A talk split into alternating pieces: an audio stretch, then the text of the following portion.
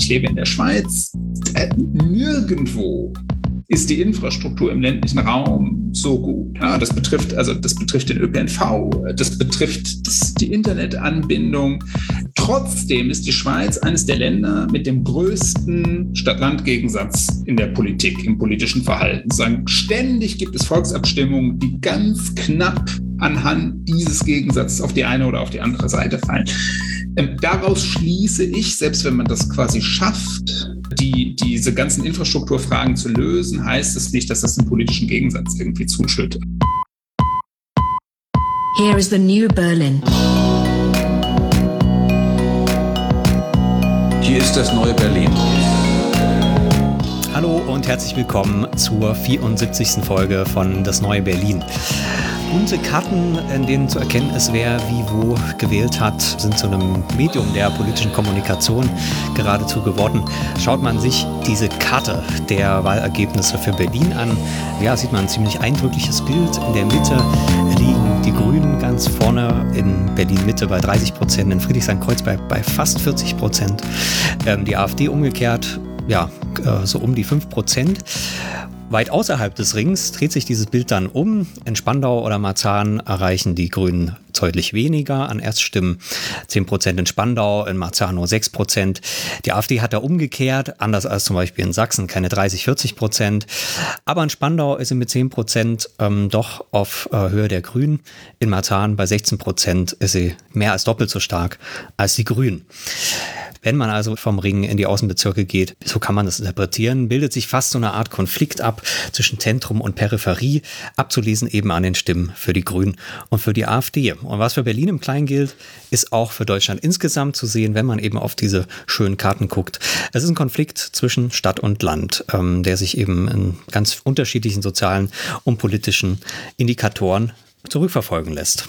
Das ist zumindest die These ähm, von unserem heutigen Gast, Kas Haffert, ähm, derzeit Oberassistenz am Lehrstuhl für vergleichende politische Ökonomien der Universität Zürich. Er hat sich mit eben dieser Frage des Konfliktes von Stadt und Land ja, an den verschiedenen Stationen seiner Karriere auseinandergesetzt. Die könnt ihr nachlesen, sage ich jetzt nicht alle. Und er hat diese Ergebnisse in einem sehr schönen kleinen Buch zusammengefasst, was jetzt frisch erschienen ist. Stadt, Land, Frust heißt es. Ähm, ja, ist frisch bei CH Beck erschienen. Ähm, und heute ist er eben bei uns. Hallo, grüß dich, Lukas. Hallo, ich freue mich sehr auf das Gespräch. Du steigst in dem Buch und ähm, es kommt auch ein paar Kapiteln immer wieder damit einzusagen, dass dieser Konflikt von Stadt und Land eigentlich so ein Dauerkonflikt ist der Modernisierung. Man kennt den Urbanisierungsprozess, äh, den Industrialisierungsprozess, der natürlich mit so einer Konzentration von Reichtum ähm, äh, ja, verbunden war im 19. Jahrhundert, äh, die Landflucht und diese ganzen Phänomene. Ähm, trotzdem sagst du, jetzt muss man wieder darüber sprechen. Warum hast du das Buch geschrieben? Ja, ich glaube, das ist ähm, in der Tat eine, sagen eine Brille oder eine Linse, mit der man immer ein Stück weit die Gesellschaft besser verstehen, analysieren kann, so wie du es gerade auch gesagt hast. Aber wie gut es dabei hilft, das ändert sich sicherlich im Zeitablauf. Also es gab äh, Zeiten, da war das extrem hilfreich, um Konfliktlinien in der Gesellschaft besser zu verstehen. Ähm, und es gab Zeiten, da hat es nicht so eine große Rolle gespielt. Und ich würde sagen, momentan nimmt eben der Mehrwert, äh, den das bietet, wieder deutlich zu. Ähm, also Wahlergebnisse, du hast das gerade beschrieben, strukturieren sich wieder sehr viel stärker anhand dieses Gegensatzes, als das vielleicht noch vor 30 Jahren der Fall war. Ähm, auch die Einstellungen von Leuten, die man über Umfragen ermitteln kann, die unterscheiden sich wieder stärker zwischen Stadt und Land. Ich würde auch sagen, man nimmt auch wahr, dass politische Akteure sich wieder stärker sagen, äh, bedienen an den mit diesem Gegensatz verbundenen, ja, man könnte auch sagen Klischees, sagen Vorstellungen, um ihre politischen Positionen zu markieren, um Leute zu mobilisieren. Mm, und ähm, ja, aus diesem Grund denke ich, dass es, ist es wieder wertvoll, äh, zu schauen, wie weit man mit diesem Analyseraster, mit dieser Brille kommt. Ähm, und äh, deshalb deshalb habe ich das Buch geschrieben. Ja. Jetzt hast du schon gesagt, es ist ein Raster, mit dem man ähm, die Gesellschaft verstehen kann. Wir kommen sicher später noch darauf. Du hast schon anklingen lassen, dass dieses Raster natürlich selbst ähm, ja ein Raster sein kann, mit dem dann die Politik äh, selber Fakten auch schafft. Ähm, die Sozialwissenschaft, Politikwissenschaft versucht natürlich ähm, auch zu fragen, was ist sozusagen wirklich dran. Ähm, ich habe da mir so gedacht, okay, die Uckermark und Berlin Mitte kann ich gut unterscheiden. Ähm, auch das schreibst du, dass aber natürlich, wenn man sowas operationalisiert, ähm, es unzählige Graustufen gibt. Auch sowas wie suburbane Räume ähm, sind ja sozusagen nicht ganz eindeutig zuzuordnen. Oder auch kleine Städte, die dann ja auch manchmal 50.000 Einwohner haben, wo man auch nicht mehr sagen kann, ist ländlich. Ist trotzdem natürlich was anderes als die Großstadt. Ähm, wie, wie nähert man sich so einer Differenz? Sagt man manchmal, okay, es, also ja, wenn man über diese Differenz spricht, was meint man dann eigentlich? Also ich glaube, lange hat man sich dem auch ähm, in der Wissenschaft tendenziell so binär genähert. Ich denke, es ist logisch, dass sich politische Akteure dem binär nähern, weil die natürlich auch davon leben, eine Seite gegen eine andere Seite zu stellen. Ähm, aber auch so, wenn man jetzt irgendwie so eine große vergleichende Umfrage Datensätze schaut, dann gibt es typischerweise vielleicht so eine vier Kategorien ähm, Operationalisierung oder sowas. Also irgendwie von, von sehr städtisch, etwas städtisch, etwas ländlich, sehr ländlich. Ähm, also man presst das sehr, sehr stark in Kategorien. Ähm, und äh, wie du richtig sagst, verwischt man dabei natürlich sehr, sehr viel Differenzierung. Ähm, Jetzt würde ich sagen, das ist natürlich in gewisser Weise bei jeder Art von sozialwissenschaftlicher Klassifikation so. Also wenn wir irgendwie Oberschicht und Unterschicht oder äh, Arbeiterklasse und ähm, ähm, weiß ich nicht, äh, Petit Bourgeoisie oder so unterscheiden, sagen, da, da, fassen wir immer ganz viel, was differenziert ist, zusammen. Ähm, in mir sind im Buch zwei Sachen wichtig in Bezug auf diese Differenzierung. Ähm, zum einen, dass eben selbst in den Städten noch sehr, sehr viel Differenz ist. Und du hast das eben gerade sehr, sehr anschaulich beschrieben anhand des Beispiels des S-Bahn-Rings. Ähm, also, dass eigentlich ganz viel verloren geht, wenn man sagt, man kontrastiert Berlin und den ländlichen Raum, man kontrastiert Hamburg und den ländlichen Raum, sondern das Bild, das entsteht, wenn wir das so dichotomisieren über wirklich städtisch reden und so, äh, ist eigentlich immer nur der Kernbereich dieser Städte, das, das Stadtzentrum. Ähm, und ich finde das wichtig, dass man eben diese Ausdifferenzierung auch vornimmt. Ähm, in, gewisser Weise naturgemäß ist, ist in einer ländlichen Gemeinde weniger interne Differenzierung drin. Ähm, und dann ein, zweiter Punkt, der mir wichtig scheint, ist, ähm, dass die, die Differenzierung vielleicht gar nicht so sehr eine räumliche Staffelung ist, ähm, die sicherlich auch wichtig ist, so wie du sie gerade beschrieben hast. Oder also irgendwie, es gibt eben diese suburbanen Orte, es gibt die Kleinstädte und so, ähm, sondern was, was mir fast noch wichtiger erscheint, ist die Differenzierung in den Biografien der Wählerinnen und Wähler selber. Also ähm, es gibt natürlich Personen, die in, in Köln, Frankfurt, Hamburg geboren werden und dann ihr Leben lang in der Großstadt leben. Und es gibt Personen, die auf dem Land aufwachsen und ihr Leben lang auf dem Land bleiben. Aber es gibt natürlich sehr, sehr viele Leute, die in unterschiedlichen Phasen ihres Lebens ähm, auch den, den Wohnort wechseln. Mm, und, und vielleicht ist sagen als Zwischengruppe diese Gruppe fast noch wichtiger als jetzt die Suburb-Gruppe der Leute. An einer Stelle im Buch machst du das auch zahlenmäßig, wo ich überraschend fand, dass ähm, die Mobilität an der Stelle aber gar nicht so groß ist, was eben dann die Siedlungsform angeht. Also ich fand auch eindrücklich, dass zum Beispiel viele, die nach Berlin ziehen, kommen aus Dresden oder Leipzig. Das heißt auch eh schon Großstädte. Ähm, kannst du das so zahlenmäßig ein bisschen über diese Gruppe, wenn du sagst, die ist auch interessant, um das zu verstehen, ähm, was da zu sagen? Oh, das müsste ich jetzt, also da müsste ich mich jetzt nochmal informieren, ja. äh, um, um sozusagen eine zahlenmäßige Abschätzung vorzunehmen. Da möchte ich jetzt auch nichts Falsches sagen. Also was man sicher sagen kann, ist jetzt so, im, im, ich habe mir das jetzt mal angeschaut in diesem Kontext von, dass jetzt gesagt wird, ah, Corona, jetzt ziehen die Leute aufs Land, äh, fliehen aus den Städten. Äh, da sieht man in den Zahlen, die meisten der Leute, die das tatsächlich tun, haben schon einen biografischen Bezug zum Land. Also die, die sind auf dem Land aufgewachsen oder so. Ähm, also was du jetzt gerade abgesprochen hast, da bin ich angesprochen hast, da bin ich mir in den Zahlen auch noch sicher. Ungefähr äh, die Hälfte der Berliner ist sozusagen in Berlin aufgewachsen, Hälfte ist zugewandert.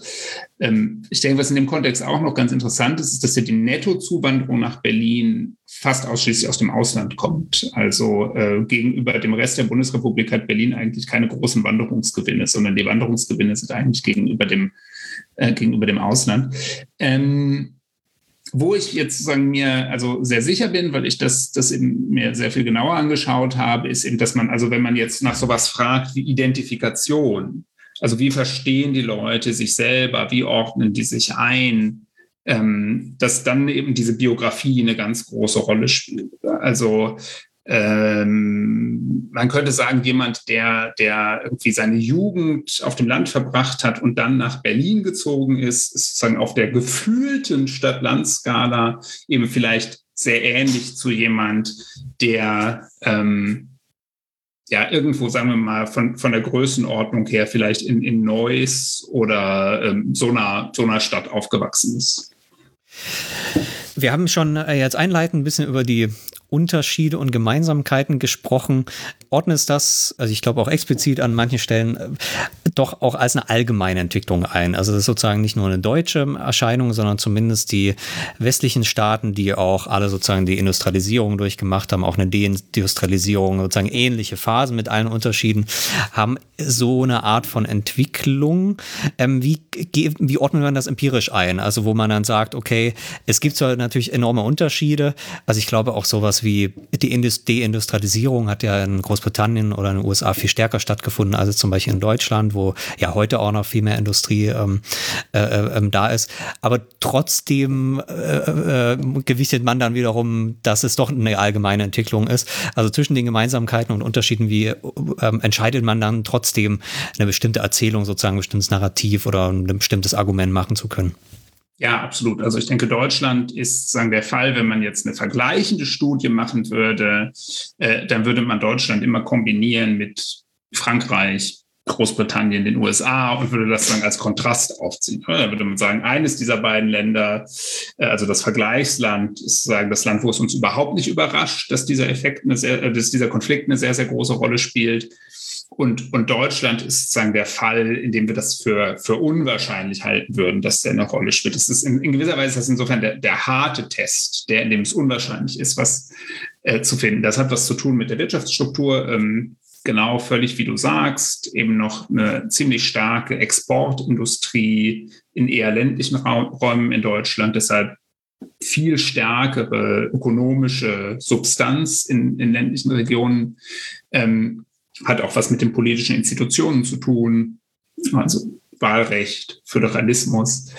Aber ich finde, das macht es sozusagen umso interessanter. Also trotz all dieser Gründe, aus denen heraus man jetzt sagen würde, das ist vielleicht unwahrscheinlich, dass das in Deutschland eine große Rolle spielt, äh, ist es eben in den Wahlergebnissen mittlerweile sehr, sehr deutlich. Und insofern würde ich sagen, ähm, also wenn man das zuspitzt, vielleicht zeigen uns die anderen Länder so ein bisschen unsere Zukunft. Also wenn man jetzt denkt, na, was gerät gerade in Deutschland unter Druck? Unter Druck gerät dieses industrielle Modell.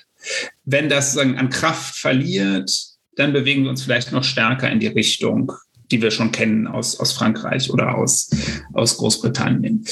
In diesen Ländern gibt es politische Akteure, die schon vor längerer Zeit erkannt haben, dass es sich für sie lohnt, diesen Konflikt zu bespielen.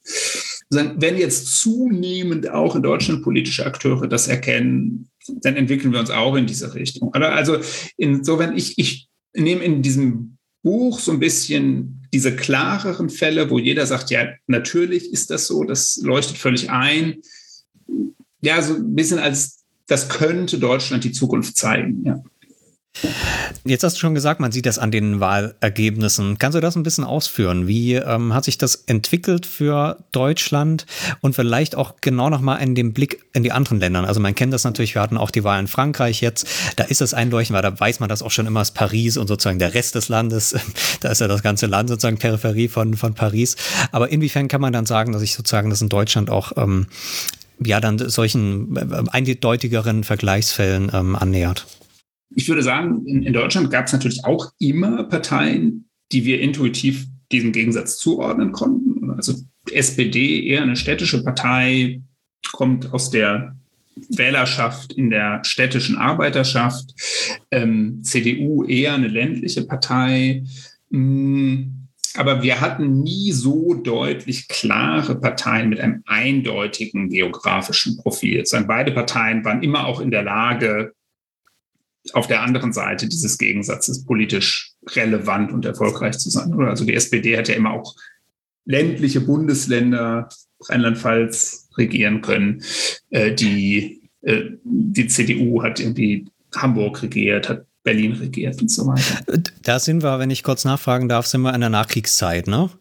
Also ich weiß nicht, ob jetzt sozusagen in der Weimarer Zeit war natürlich das Spektrum ein bisschen anders, aber gab es da auch so eine, äh, kleinere Parteien, die so, ich weiß nicht, wie das Zentrum zum Beispiel aussah, aber also ist es eine Spezialfrage, aber. Ähm äh, ja, ja, genau. Also jetzt, jetzt bin ich tatsächlich sagen, im Parteiensystem der alten Bundesrepublik. Irgendwie ja. zwei große Volksparteien und die FDP, ja.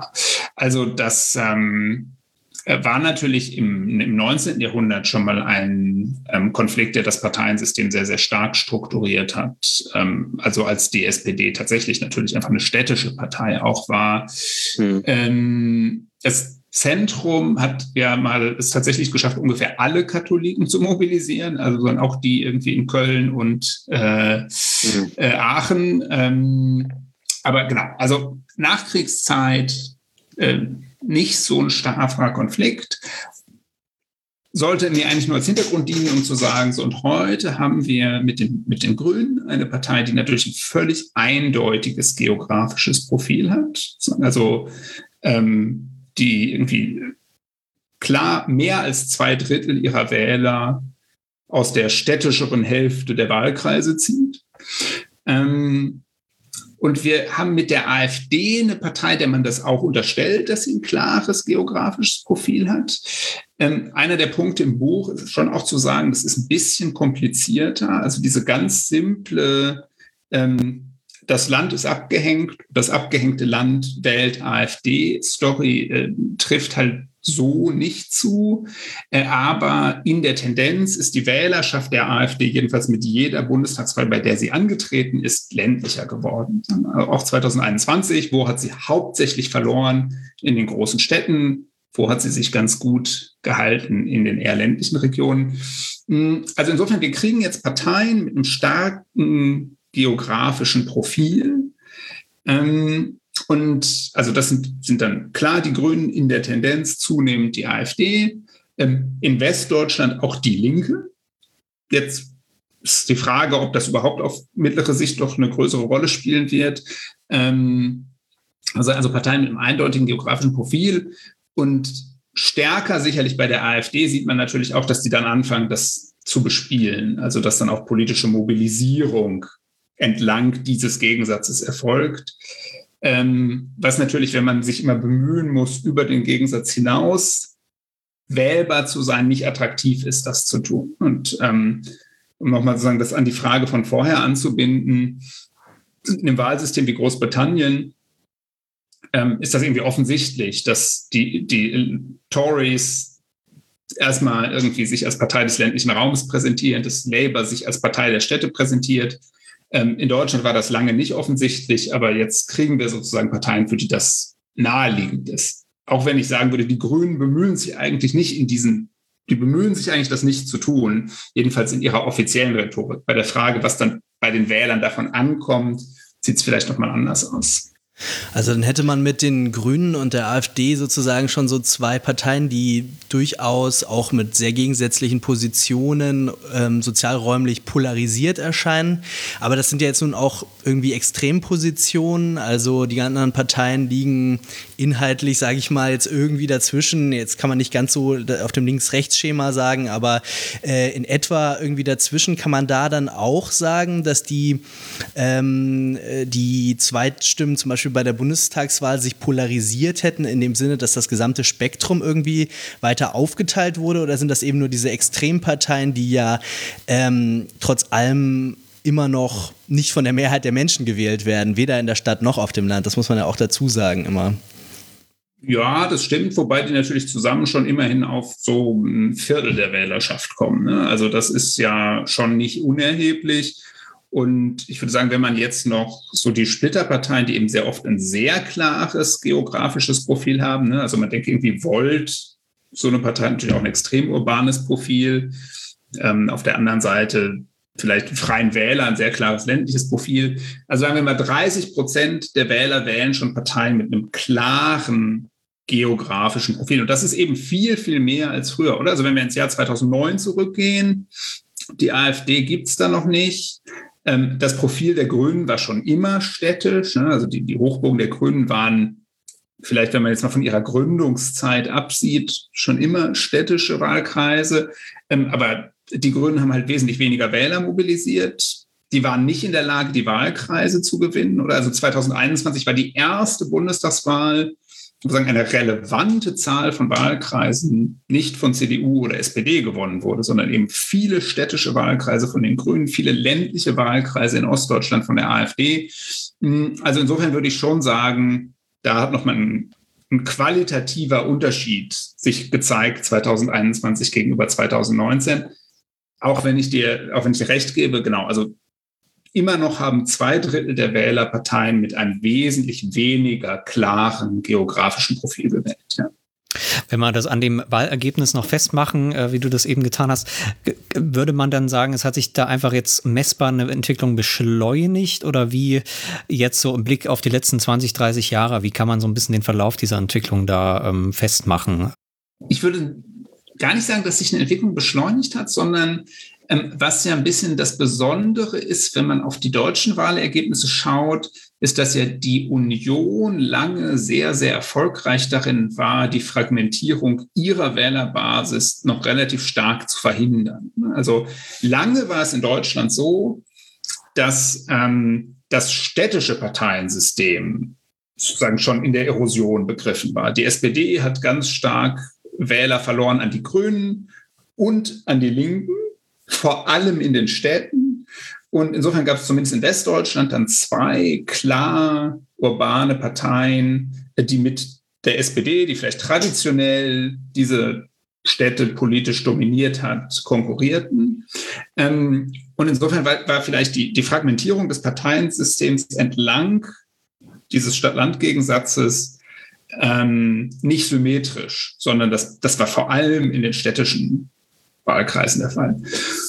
Und was jetzt natürlich 2021 passiert ist, ist, dass auf einmal die Union so viele Wähler verloren hat und ähm, eben ja nicht nur an die AfD, sondern eben durchaus auch, jedenfalls in einzelnen Bundesländern, an Parteien wie die Freien Wähler, ohne dass das jetzt dazu geführt hat, dass die in den Bundestag eingezogen werden. Ähm, und insofern, also vielleicht 2021 ist das Besondere eher noch, dass wir jetzt auch die Herausbildung dieser klar geografisch definierten Parteien sagen, am Rand der Union erleben. Kannst du da auch noch, ähm, weil das kommt im Buch auch immer mal so drin vor, dass man viel von dieser Geschichte überhaupt an der CDU auch ähm, oder an der Union ähm, ähm, verstehen kann, dazu noch ein bisschen was dazu sagen. Du erwähnst ab und zu, dass die das auch versuchen, man kennt die Äußerung von Merz ähm, äh, und so weiter, ähm, das auch zu bespielen. Gleichzeitig ist ja auch klar, dass sie damit unbedeutender werden, weil sie eigentlich damit das aufgeben oder die Städte sozusagen aufgeben. Also wie könnte man die Rolle der CDU in dem Prozess ähm, auch auch sozusagen strategisch, an welchem Punkt sie jetzt steht und sich so ein bisschen entscheiden muss, verstehen? Äh, das scheint mir tatsächlich etwas zu sein, was offen ist. Also bei der Bundestagswahl sind sie jetzt zum ersten Mal in vielen, vielen Städten auf Platz drei gelandet. Ähm, und das wirft natürlich so ein bisschen den Schatten an die Wand, dass sie strukturell irgendwie in Zukunft in, in den Städten auch dann vielleicht kaum noch Chancen haben, irgendwie Bürgermeister zu stellen und so. Ähm, und ich glaube, gleichzeitig ist das aber natürlich für die Partei eine große Gefahr, genau wie du sagst. Oder also wenn sie, wenn sie das verliert, in, in den städtischen Wahlkreisen relevant zu sein, ähm, dann also hat sie eigentlich keine Chance, nochmal jemals irgendwie auf 30 Prozent zu kommen oder so.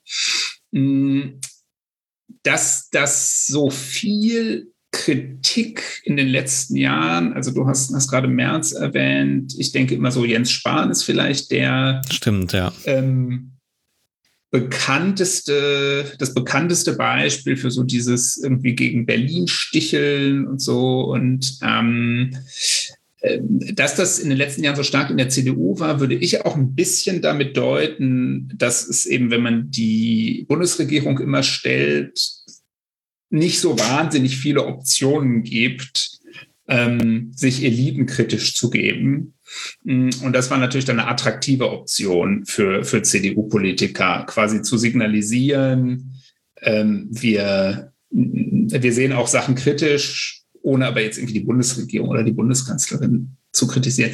Ja, aber also ich, ich denke, es ist sehr, sehr interessant. Also die CDU hat es bisher vermieden, den Weg anderer ehemals großer christdemokratischer, konservativer Parteien zu gehen ähm, und so eine Partei eines bestimmten soziologischen und eben auch geografischen Segments der Bevölkerung zu werden. Aber das ist, das ist nicht, nicht in Stein gemeißelt, dass ihr das weiter gelingt. Ja, und also die Frage, äh, wie sie sich da positioniert in den nächsten Jahren, die scheint mir sehr, sehr interessant zu sein. Ähm, als die Ampel in die Regierung kam, hat sie ja sozusagen gezuckt, das jetzt ganz groß zu machen. Ralf Brinkhaus war auf dem, auf dem Deutschlandtag der Jungen Union und hat gesagt, das ist eine Großstadtkoalition, die wir jetzt haben. Aber ich habe das Gefühl, seitdem haben sie äh, die Rhetorik da sehr, sehr zurückgenommen. Ähm, also insofern keine, keine Prognose von mir, aber was, was interessant zu beobachten ist, ja. Mhm. Jetzt haben wir uns diesem Konflikt erstmal ähm, über die Politik her ähm, genähert. Wir gehen später dann noch auf die Kultur. Was mir erstmal noch wichtig ist, wäre, auch das kommt bei dir vor, ist die Infrastruktur, sowas wie die äh, Versorgung mit Ärzten, diesen klassischen ähm, ja, Kriterien, nach denen man eigentlich beurteilt, wie, ähm, ja, wie urban etwas ist, was man eben für Versorgung ähm, äh, dort hat. Kannst du dazu ein bisschen was sagen? Hat sich das verschlechtert? Man kennt immer wieder diese Geschichten, wie lange es dauert, dass ein Krankenwagen zum Beispiel kommt, wenn man einen Herzinfarkt hat ähm, und wo man in der Stadt dann auf jeden Fall überlebt, äh, wird das auf dem Land äh, zu lange dauern. Was ist da äh, so die Entwicklung? Ja, also ich, ich würde sagen, die, die Entwicklung, die man kennt, die trifft letztlich schon zu. Also eben, was immer wichtig ist an Deutschland, es, es ist nicht so einheitlich. Es gibt eben gerade, was äh, die ländlichen Regionen angeht, gibt es erhebliche Differenzen. Ich würde sagen, was die Städte angeht, gibt es natürlich auch Differenzen. Die gibt es aber in gewisser Weise überall. Oder so. Also jedes Land hat natürlich seine äh, Rust Belt Städte. Ähm, das Besondere an Deutschland ist, es gibt eben zum Beispiel auch bestimmte ländliche Regionen, die demografisch sagen, erfolgreich sind, also wo, wo die Bevölkerung äh, nicht schrumpft, wo die Bevölkerung nicht überaltert ist. Extrem ist das Problem also in, in Regionen, ähm, wo es auch eben ein starkes demografisches Problem gibt, äh, die Jungen abwandern, dadurch die, die Bevölkerung überaltert. Und das sind dann also insbesondere Regionen in Ostdeutschland. Ich würde ich würde da vielleicht nochmal, ähm, um das nochmal grundsätzlich aufzuziehen, also äh, ähm, deine Grundthese ist ja eigentlich, dass es sich jetzt wieder mehr und mehr lohnt, ähm, die Achse Stadt Land ähm, zur Beschreibung äh, der politischen Landschaft auch zu nehmen. Und das hat natürlich irgendwie was zu tun, äh, einerseits mit kulturellen, andererseits mit ökonomischen Faktoren. Aber wieso ist es eigentlich überhaupt so, dass jetzt ein irgendwie einen Widerspruch, einen Interessenwiderspruch, vielleicht erstmal einen ökonomischen Widerspruch zwischen Stadt und Land gibt. Also ähm, man könnte auch sagen, wieso ist jetzt nicht die Politik für die Stadt auch so gut, äh, auch gut fürs Land oder wieso ähm, muss die Politik sich entscheiden, ob sie was für, de, für die Stadt oder das Land macht. Also ähm, wo stehen diese, diese äh, Lebensbereiche ähm, in einem grundsätzlichen Widerspruch eigentlich miteinander? Wieso ist das überhaupt ein Problem? Also in der klassischen äh, Entgegensetzung zwischen Kapital und Arbeit, da scheint das ziemlich klar zu sein, irgendwie, wo der Interessenwiderspruch liegt. Aber wieso gibt es einen natürlichen Interessenwiderspruch zwischen Stadt und Land? Sehr gute Frage ich glaube, in ganz vieler Hinsicht ist ja in der Tat das nicht so ein unmittelbarer Interessenwiderspruch, oder? Also wenn man irgendwie Umfragen machen würde, was finden jetzt die Leute irgendwie erstrebenswert, was passieren sollte, ähm, sind ja die Ziele erstmal sehr, sehr ähnlich. Also bei dem Beispiel gerade, jeder findet es gut, wenn es irgendwie einen guten ÖPNV und, und äh, viele Ärzte gibt. Und, und niemand würde sagen, bitte baut bei uns den ÖPNV nicht aus. Ähm, also insofern, ich glaube, der Gegensatz entsteht eher daraus, äh, ob man glaubt, dass es politisch nötig ist, dem, wenn man so will, strukturell bedingt natürlichen Lauf der Dinge etwas entgegenzusetzen oder nicht. Und also ähm, der natürliche Lauf der Dinge ist eben in den letzten 20, 30 Jahren zunehmend Verlagerung von wirtschaftlicher Aktivität in Sektoren, ähm, die besonders gut in Städten funktionieren oder die besonders präsent sind in Städten. Und äh, natürlich ist es dann, also das im, im, Interesse von Leuten, die gerne auf dem Land bleiben wollen, äh, dass der, dem irgendwas entgegengesetzt wird. Also dass entweder andere wirtschaftliche Aktivität auf dem Land angesiedelt wird oder dass das Abwandern dieser wirtschaftlichen Aktivität in die Stadt ähm, ja möglicherweise verhindert wird. Ich glaube, was den Konflikt so ein bisschen besonders macht noch, ist das natürlich das Rezept, äh, das angeboten wird, um ländliche Räume attraktiv zu halten, sehr, sehr häufig so in die Richtung geht, zu sagen, wir verstädtern die ländlichen Räume. Also ähm, in der Lausitz wird der Braunkohletagebau stillgelegt. Was sollen wir tun? Wir müssen eine Uni bauen das ist sagen, das, was jetzt wirtschaftliche ähm, Attraktivität für diese Region erzeugt. Mm, und das ist natürlich also ähm, so ein bisschen der Gegensatz zwischen dem Erhalten äh, von, von alten Quellen, von Wohlstand gegenüber einer Veränderung, die nochmal sozusagen auf einer, auf einer etwas anderen Ebene, das ist dann letztlich nicht geografisch bedingt, aber natürlich auch Widerstände auslöst. Also dieselbe Art von Widerständen gibt es im Prinzip in von Strukturwandel äh, betroffenen Großstädten natürlich auch, dass eben gesagt wird, also wenn ihr attraktiv bleiben wollt, müsst ihr euer Wirtschaftsmodell ändern. Da, um vielleicht noch daran gleich anschließend, ähm, weil du ja auch schon diese beiden äh, Polparteien sozusagen identifiziert hast, ähm, äh, wie äh, speziell bei der AfD frage ich mich auch immer, was haben die dem ländlichen Raum eigentlich für Angebote zu machen? Also was genau ist eigentlich das Konzept der AfD für den ländlichen Raum, abgesehen jetzt von irgendwelchen Fantasien der, der homogenen Gemeinschaft oder sowas? Also haben die auch wirklich innovative Vorschläge, wie es auf dem Land besser werden könnte, äh, wie, wie da mehr Wohlstand herrschen könnte, wie die Infrastrukturen restauriert werden könnten, wie die besser an die Verkehrsnetze gebracht werden können. Haben die eigentlich wirklich Angebote oder ist es eher wirklich dieses typische, was man immer so behauptet, dieses Protestpartei irgendwie? Also wir wählen einfach nur das, was die Leute am meisten ärgert.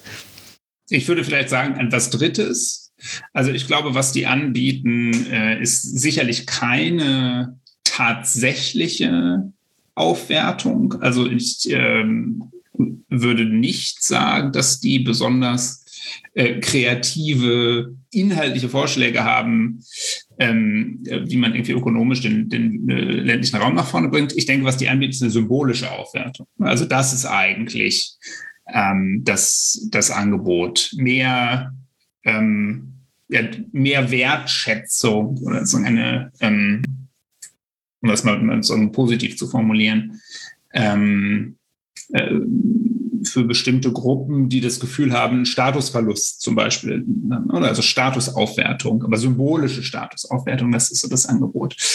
Ähm, und also die, das weist so ein bisschen darauf hin, dass ich denke, das sieht man nicht nur beim Thema Stadt und Land, sondern das ist ja auch in der ganzen Literatur irgendwie so zu Populismus der letzten Jahre oder so ein großes Thema, äh, dass es eben möglich ist, dass letztlich ökonomische Gegensätze nicht, also politisch nicht als ökonomische Frage bewirtschaftet werden, sondern letztlich als eine, als eine kulturelle Frage bewirtschaftet werden, oder? Und die haben dann trotzdem ihre, ihre irgendwie tieferen Quellen in ökonomischen Prozessen, weil sowas wie, wie, wie Statusverlust hat was damit zu tun, dass Arbeitsplätze verloren gehen. Ähm, aber die Art und Weise, wie es politisch bespielt wird, ist eben sehr oft dann ähm, eine, eine eher kulturelle Frage.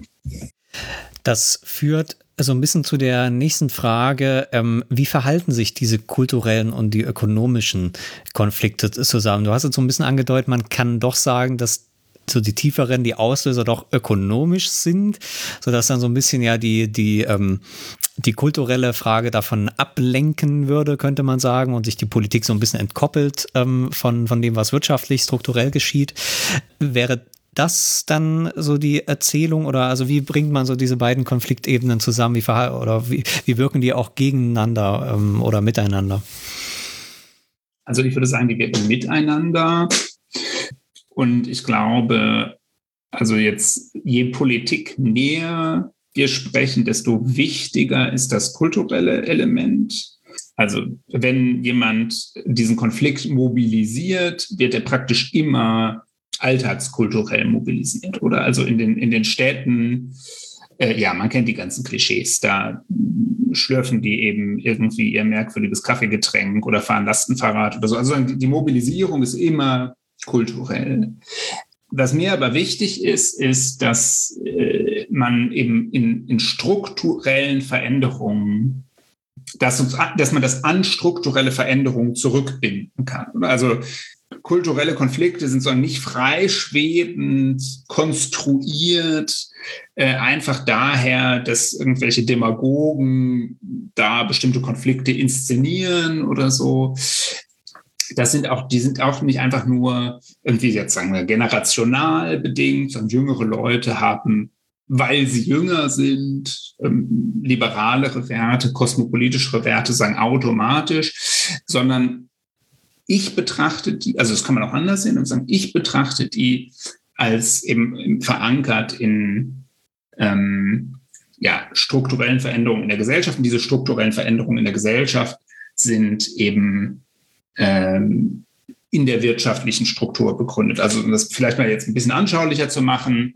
ähm, so eine ganz wesentliche Gruppe, ähm, die eben in den Städten die Grünen wählt, äh, es sind eben Leute mit einer Uni-Ausbildung, die in einem Beruf arbeiten, äh, der nicht mehr irgendwie äh, Fertigung eines Produktes ist, sondern der sozusagen Co-Produktion am und mit dem Kunden ist. Also jede Art von Beratungstätigkeit, jede Art von Lehr- und Ausbildungstätigkeit, ähm, auch sowas wie ein Physiotherapeut oder so. Also die Arbeit, die diese Leute machen, ist immer Arbeit im unmittelbaren Austausch mit den Leuten, für die sie arbeiten. Jetzt also im Gegensatz gedacht vielleicht zu jemandem, der ein Auto zusammenschraubt oder so. So, und, und diese Gruppe wächst, diese Gruppe wächst in den Städten. Warum wächst sie in den Städten? Das ist so ein struktureller ökonomischer Prozess. Also Deindustrialisierung, äh, Dienstleistungsökonomie, Wissensökonomie, Veränderung der Struktur unserer Wirtschaft. So, und diese Gruppen sind aber eben ganz oft Träger bestimmter kultureller Werte. Also ähm, die sind äh, stärker positiv eingestellt zur europäischen Integration oder zur Einwanderung oder äh, zur Gleichberechtigung von Homosexuellen und also eine ganze Reihe von Gruppen. Und dieser Link aber zwischen den Werten, den diese Leute haben, der Arbeit, die sie nachgehen und dass diese Arbeit, der sie nachgehen, in strukturellen ökonomischen Veränderungen ähm, begründet ist. Also ja, das versuche ich sozusagen zu begründen im Buch. Aber du betonst halt ja auch die, die Wichtigkeit der Identität. Also die muss, das muss schon gegeben sein und es muss auch wirklich die, äh, schon so eine Art Konstruktionsprozess auch stattfinden, damit sich eine Gruppe eben überhaupt als das Land oder die Stadt oder der Städter oder der urbane Hipster oder so begreifen kann. Na gut, das ist jetzt nicht so wahnsinnig politisiert, der urbane Hipster, aber sagen wir mal, das abgehängte Dorf vielleicht schon mehr. Das ist schon irgendwas, was eben auch tatsächlich stattfinden muss und von dem man nicht abstrahieren kann und was auch äh, zu einem gewissen Grad dann auch anders hätte sein können. Also man kann bestimmte ähm, Interessenlagen schon auch irgendwie anders verschieden modellieren. Also man könnte ja zum Beispiel auch eben die soziale Frage wieder mehr in den, äh, in den, ins Fokus, in den Fokus bringen und dann sagen, ja, aber dann hat ja irgendwie der, ähm, der im Dienstleistungssektor in der Stadt arbeitet, vielleicht auch eher was mit dem Kleinbauern noch zu tun, in deren prekärer ökonomischer Situation oder so. Also man könnte auch andere Linien ziehen, sage ich mal. Und ich glaube, das ist ja schon irgendwas, was du auch gleichzeitig wiederum betonst. Also es ist jetzt nicht so, wir haben jetzt nicht so irgendwie so natürliche Klassen da draußen und die entwickeln sozusagen mechanistisch ein, ein äh, Stadt-Land-Klassenbewusstsein, sondern sie müssen eben auch äh, zur Klasse äh, wie sagt man, äh, nicht auf dem Papier, sondern äh, An und für zur sich. Klasse für sich werden, genau. Äh, jetzt mal etwas altbacken gesprochen, aber im Grunde ist es ja das auch. Also die Konstruktionsleistung und die Kontingenz der Konstruktionsleistung, die ist der auch wichtig.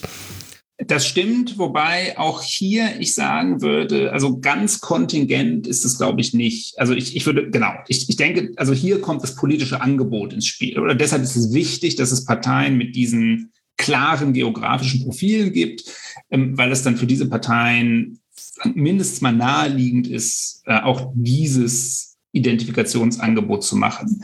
Ich glaube aber, dass es nicht ganz kontingent ist, weil natürlich andere äh, Mobilisierungsangebote an Plausibilität aus strukturellen Gründen verloren haben. Also wenn wir uns jetzt irgendwie ein Dorf im Münsterland anschauen, hat halt das Mobilisierungsangebot, ihr seid alle Katholiken, äh, heute gegenüber von 30 Jahren einfach erheblich an, an Plausibilität verloren. Oder das, ähm, äh, das Mobilisierungsangebot, ihr schafft alle beim Daimler und äh, ihr seid sozusagen auch alle in der IG Metall. Äh, das hat vielleicht auch beim Daimler und in der IG Metall wahrscheinlich sogar noch relativ wenig, aber in, in vielen anderen Bereichen in der Wirtschaft an, ähm, an Plausibilität verloren. Und insofern ist, also das ist ein, ein wahrnehmbaren Zuwachs an Verwendung von geografischer Gruppenzugehörigkeit gibt,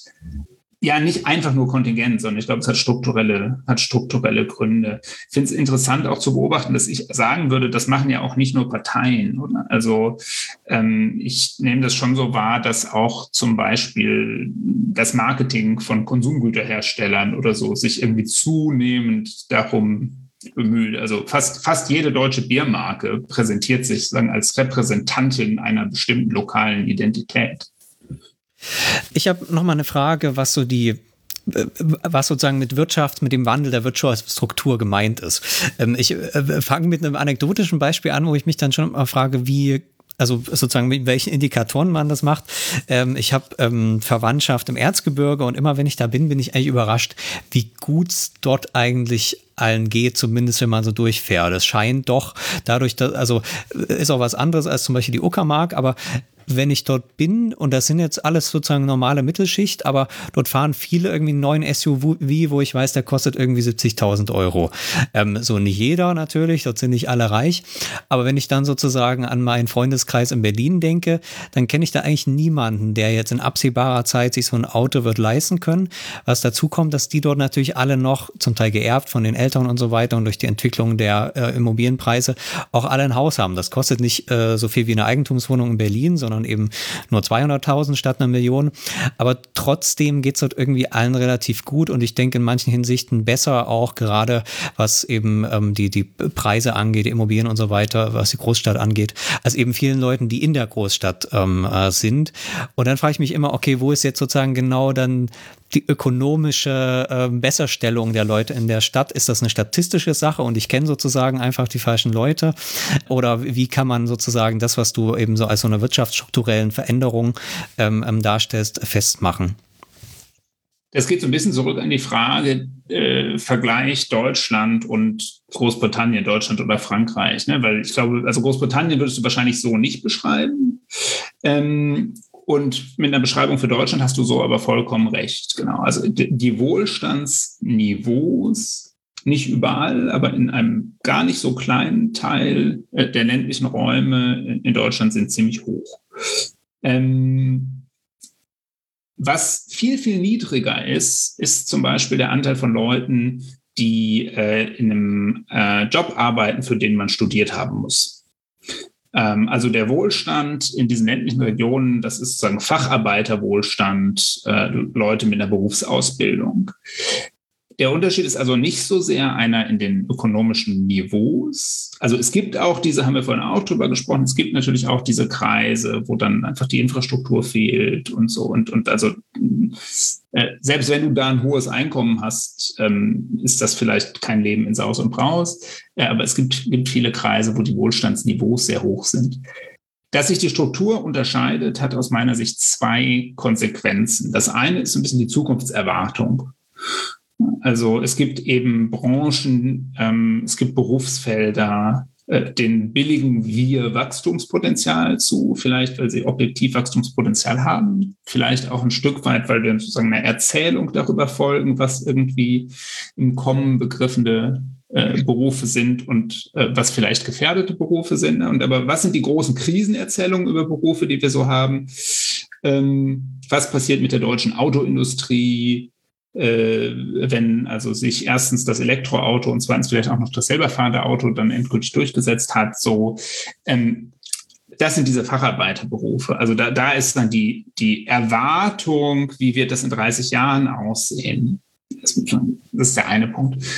Und der andere Punkt ist genau bei dieser Frage der Verknüpfung von Wirtschafts- also Berufstätigkeit, welchen Job hat man, in welcher, in welcher Industrie, in welcher Branche arbeitet man, mit kulturellen Einstellungen, Lebensstilfragen.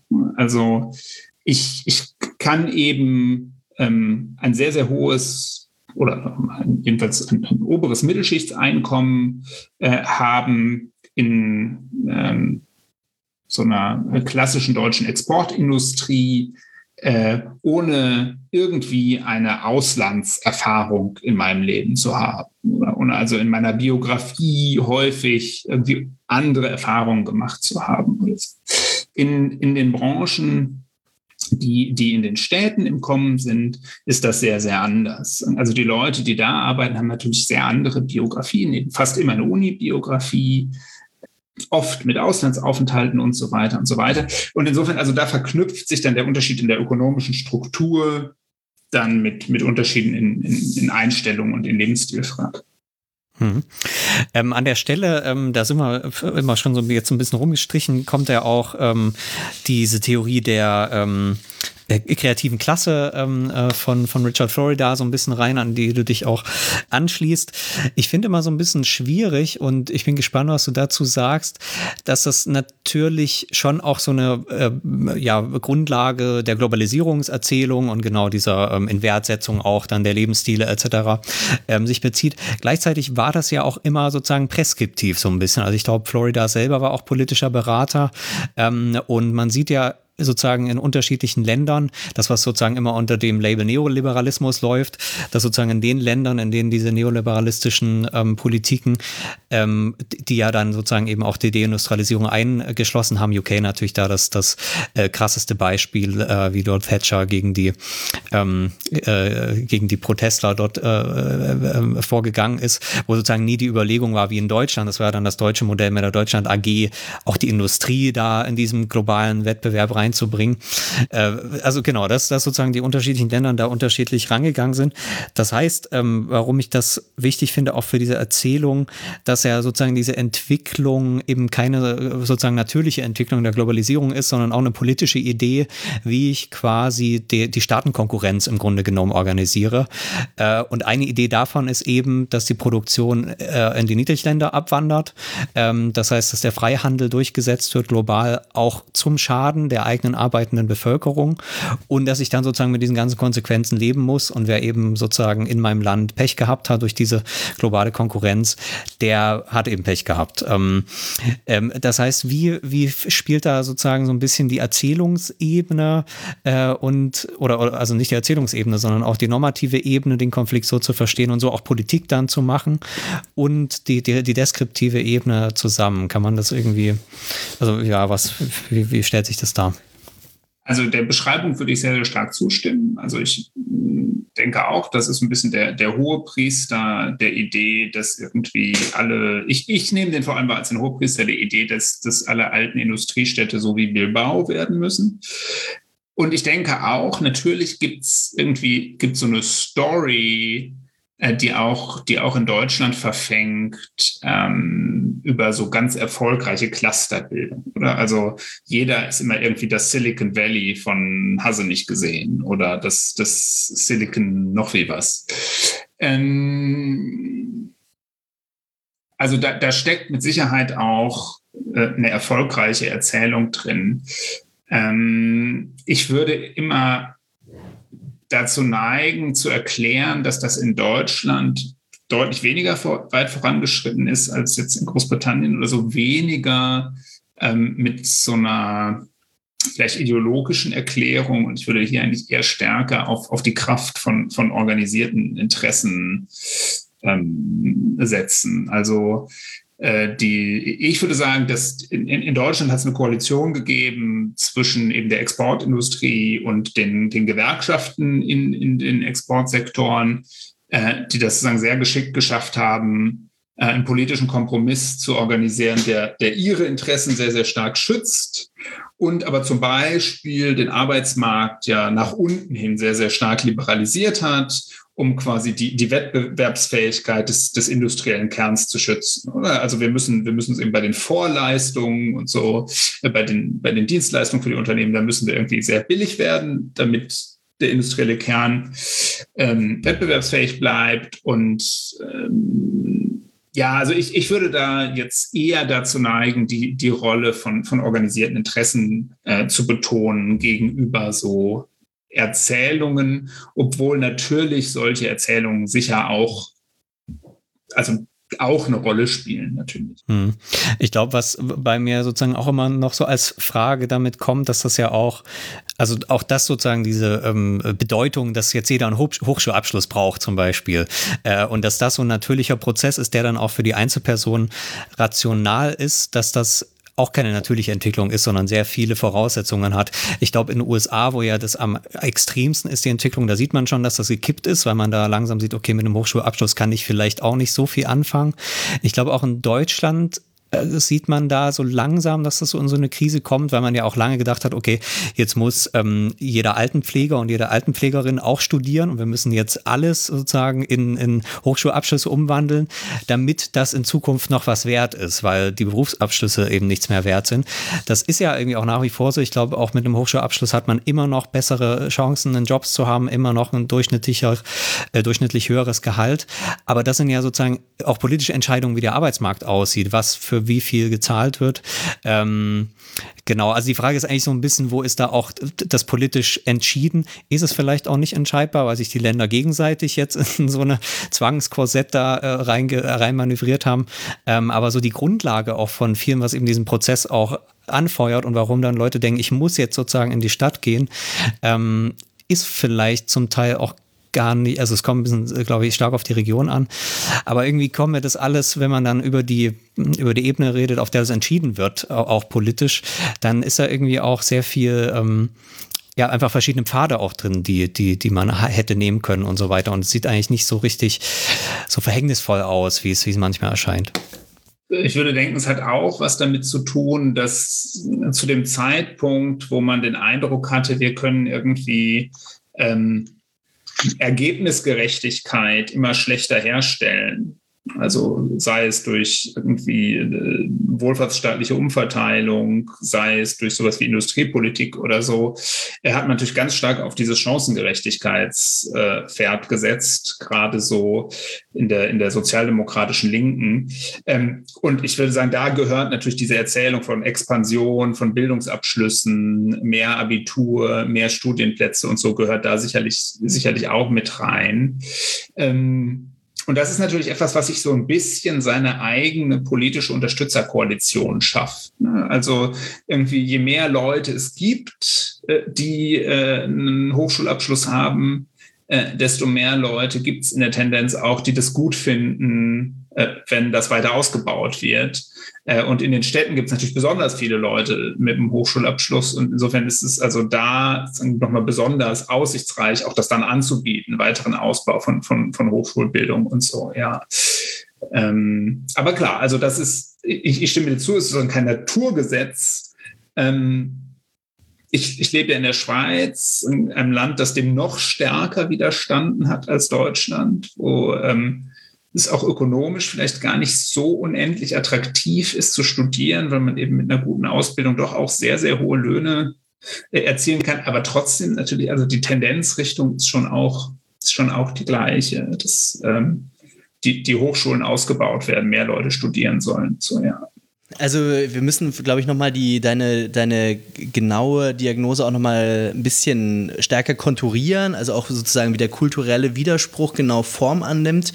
Aber ich habe auch, äh, wie Jan, glaube ich, auch so ein bisschen immer sofort Bedenken gehabt, ähm, wie viel Eindeutigkeit sozusagen in dieser Aufstiegs-, Abstiegs- äh, Dynamik drin ist. Ähm, das ist auch ein ganz interessantes Moment in deinem Buch, dass du ähm, Urbanität daran misst, ähm, äh, wie viele Leute in, der Künst, in die Künstlersozialkasse einzahlen, weil, die, weil das ein ganz bestimmtes Milieu macht. Das machen tatsächlich buchstäblich Künstler, also bildende Künstler, Schriftsteller, äh, was es nicht alles gibt, Theaterschaffende, aber auch irgendwie Journalisten, also schon so ein bisschen weiter gefasste Gruppe von irgendwie, sage ich mal, Kulturproduzenten irgendwie in einem engeren Sinne.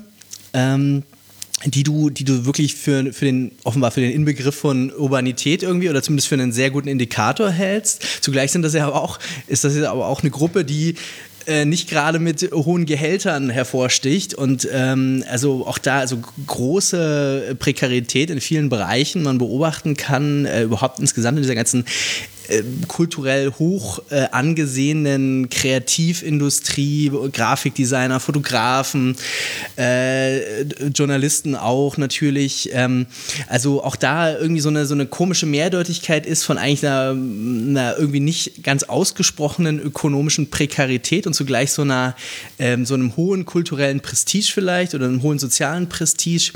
Ähm, genau, vielleicht können wir das müssen wir das noch mal, müsstest du das einfach noch mal äh, besser präzisieren. Ich habe jetzt etwa, ich habe jetzt viele Punkte angerissen, aber im Grunde äh, diese, diese eigentümliche Mehrdeutigkeit, die ist mir auch aufgefallen.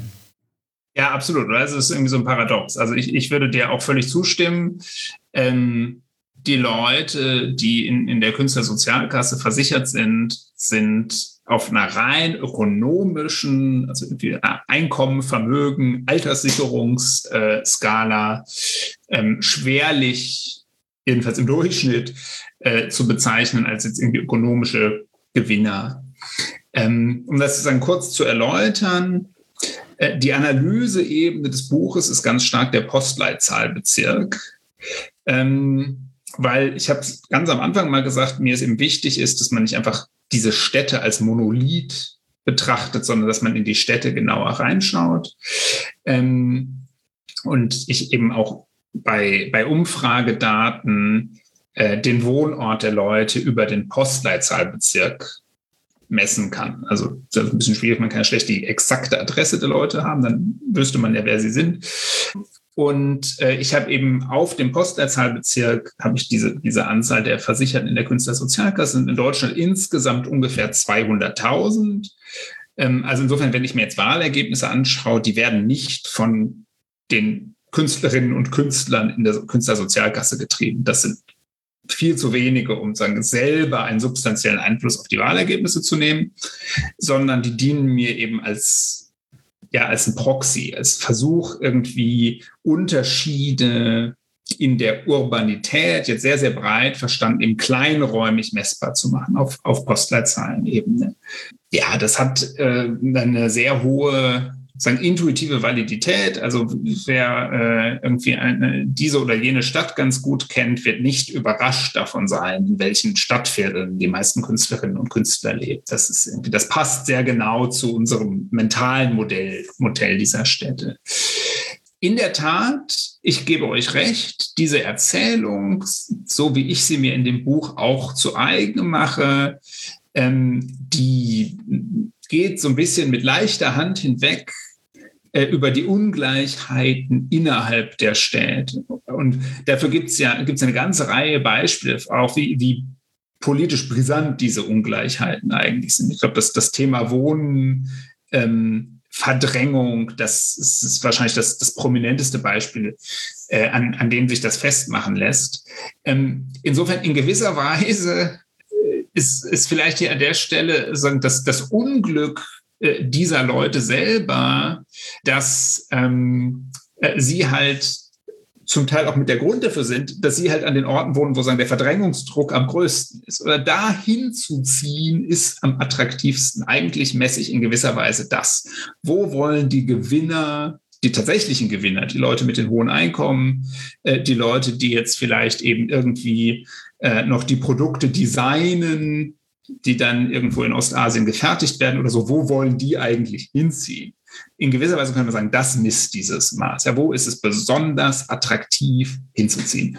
Ähm, und dass dann zum Teil diese, also mein Indikator selber davon zum Teil sogar verdrängt wird, das ist also ist absolut fairer Point, ja. Also es ist eigentlich so eine Parallelbewegung, die man dann hat, wo eben der Indikator das anzeigt, aber die Prozesse, also es ist ja auch immer, ähm, auch glaube ich in der ganzen Gentrifizierungsforschung eigentlich auch unklar, dass diese Erzählung, dass die Leute dann als Pioniere so dorthin kommen und das attraktiv machen. Und das deswegen wird das dann teuer sozusagen kausal, dass das nicht funktioniert, weil solange du eben die Leute nicht hast, die wirklich Geld haben und investieren wollen und die äh, ähm, ja den Druck dann sozusagen über den Markt ausüben, ähm, ohne die findet sozusagen auch diese diese, diese Teuerung nicht statt. Also da können sozusagen die Leute, die das kulturell anreichern oder wie auch immer, dann können das gar nicht selber teuer machen sozusagen. Ich glaube, Bourdieu sagt doch, spricht doch auch von der beherrschten, herrschenden Klasse. Also das ist irgendwie bei ihm die Leute, die sozusagen kulturell das Sagen haben, aber letzten Endes auch nicht so wirklich Geld haben und die immer noch in Abhängigkeit von der äh, wirklich herrschenden Klasse sind. Ich will, will es jetzt nicht zu stark machen, diesen Begriff, aber also diese, diese Mehrdeutigkeit dieser, dieser ganz, dieses ganzen Milieus, die wird darin, glaube ich, schon deutlich. Aber würdest du denn sagen, dass dieses Milieu dann schon aber sowas wie eine kulturelle Hegemonie ausstrahlt? Also jetzt so ein bisschen in Richtung Andreas Reckwitz zum Beispiel gedacht, äh, auch wenn der das anders ähm, konstruiert, diese Gruppen, aber jetzt mal, sagen wir mal, eingeschränkt eher dieses urbane, wirklich Kreativmilieu sozusagen, diese äh, wirklich buchstäblich Leute, die in der kulturellen Produktion arbeiten und nicht Leute, die da einfach nur irgendwie auch wohnen oder irgendwie aber dann IT machen oder sowas. Also haben die wirklich so eine Art, also kulturelle Autorität eigentlich auch oder so eine Ausstrahlungskraft, wo man dann wirklich sagen kann, da könnte sich das Dorf irgendwie in seiner Lebensform auch äh, bedroht fühlen. Ja, ich glaube, das würde ich bejahen. Ähm, ähm, also, um, um, um das, ja, ich weiß gar nicht, wie ich das, wie ich das noch ausführen soll, aber ähm, ich, kann vielleicht, ich kann vielleicht da noch hinzufügen, weil das haben wir auch noch nicht so oft thematisiert, dass das zum Beispiel was ist, wo ich denke, das ist doch eigentlich ein allgemeines moderne Thema, oder? Also, dass sozusagen das Dorf gewissermaßen rückschrittlich ähm, erscheint gegenüber der Stadt äh, und die Stadt so ein bisschen das kulturelle Leitbild ist. Das ist ja was, was eigentlich im, im 19. Jahrhundert so entsteht, wo ich mich dann manchmal frage, wie kann man diese ähm, ja, diese, diese kulturelle Überbewertung der Stadt und, und so den, den Eigenwert der Urbanität in modernen Gesellschaften. Ähm, wie kann man das quantifizieren, dass das mal mehr, mal weniger gewesen wäre? Weil das eigentlich ja schon immer so ist und das Land nie als so der, der Fixpunkt der gesellschaftlichen Entwicklung galt. Ironischerweise höchstens bei Künstlern, die sozusagen das Land romantisiert haben, aber natürlich alle aus der Stadt kamen. Ähm, ja, also in der Tat, also wie man das quantifizieren kann, ist schwierig zu sagen. Ich wüsste jetzt nicht, dass es so lange zurückgehende Umfragedaten gibt, in denen sagen, danach gefragt wird, ähm, nehmen Sie einen Statusunterschied wahr zwischen Leuten, die in der Stadt und Leuten, die auf dem Land leben oder so. Also heute gibt es die natürlich, weil natürlich jetzt, also das Thema ist jetzt interessant und, und jetzt werden diese Arten von Daten erhoben. Ähm, ich finde eigentlich ganz schlüssig, also Reckwitz selber stellt es ja so dar, dass er quasi sagt, ähm, in den, in den 50er, 60er, 70er Jahren sind diese Unterschiede allgemein weniger stark, weil es sagen eigentlich in, in, der, in der Hochmoderne eine gewisse Normierung des, der Lebensläufe gibt und so. Und so also Avantgarde sein ist vielleicht in, in, den, in, den, in dieser Zeit insgesamt seltener, weniger attraktiv. Und dagegen stellt er dann sagen, dieses heute muss man eben sein Leben kuratieren. Und, und dabei hat die Stadt dann natürlich riesige Vorteile. Also wenn ich mein Leben kuratieren will, dann brauche ich diese ganze Vielfalt an Angeboten, äh, aus denen ich mir dann meins zusammensuchen kann. Das geht nur in der Stadt. Und, und wenn man sozusagen diesen, diesen Company Man Lebenslauf irgendwie von, von 1958 sich vorstellt, jetzt also sehr äh, äh, ja fast ins Klischeehafte gewendet, ähm, wo irgendwie so alles relativ genau vorgezeichnet ist, im Prinzip vom 18. Geburtstag bis zur Verrentung, den kann ich eigentlich sehr, sehr ähnlich leben in der großen Stadt oder in der Vorstadt oder möglicherweise sogar auf dem Land. Das macht dann nicht so einen großen Unterschied. Ähm, also das, das leuchtet mir, so, so würde ich Reckwitz rekonstruieren und das finde ich auch sehr einleuchtend. Ähm, wie man das jetzt quantifizieren kann, ja, weiß ich nicht. Ja, vielleicht ähm, sozusagen zur Differenzierung ähm, dieses Arguments dann noch eine allerletzte Frage und dann so, sollten wir auf jeden Fall nochmal auf das Thema Berlin kommen, wenn schon äh, der Podcast auch so heißt. Äh, aber genau, zu dieser letzten Frage, eine Gruppe, die ich unter anderem auch sozusagen aus biografischen Gründen kenne, sind halt genau, Leo hat schon erwähnt, sowas wie Informatiker, Leute, die Maschinenbau studiert haben, Leute, die Business-Studiengänge äh, äh gehabt haben äh, und dann sozusagen in Unternehmen dann sozusagen Bürokratenjobs ähm, auch machen.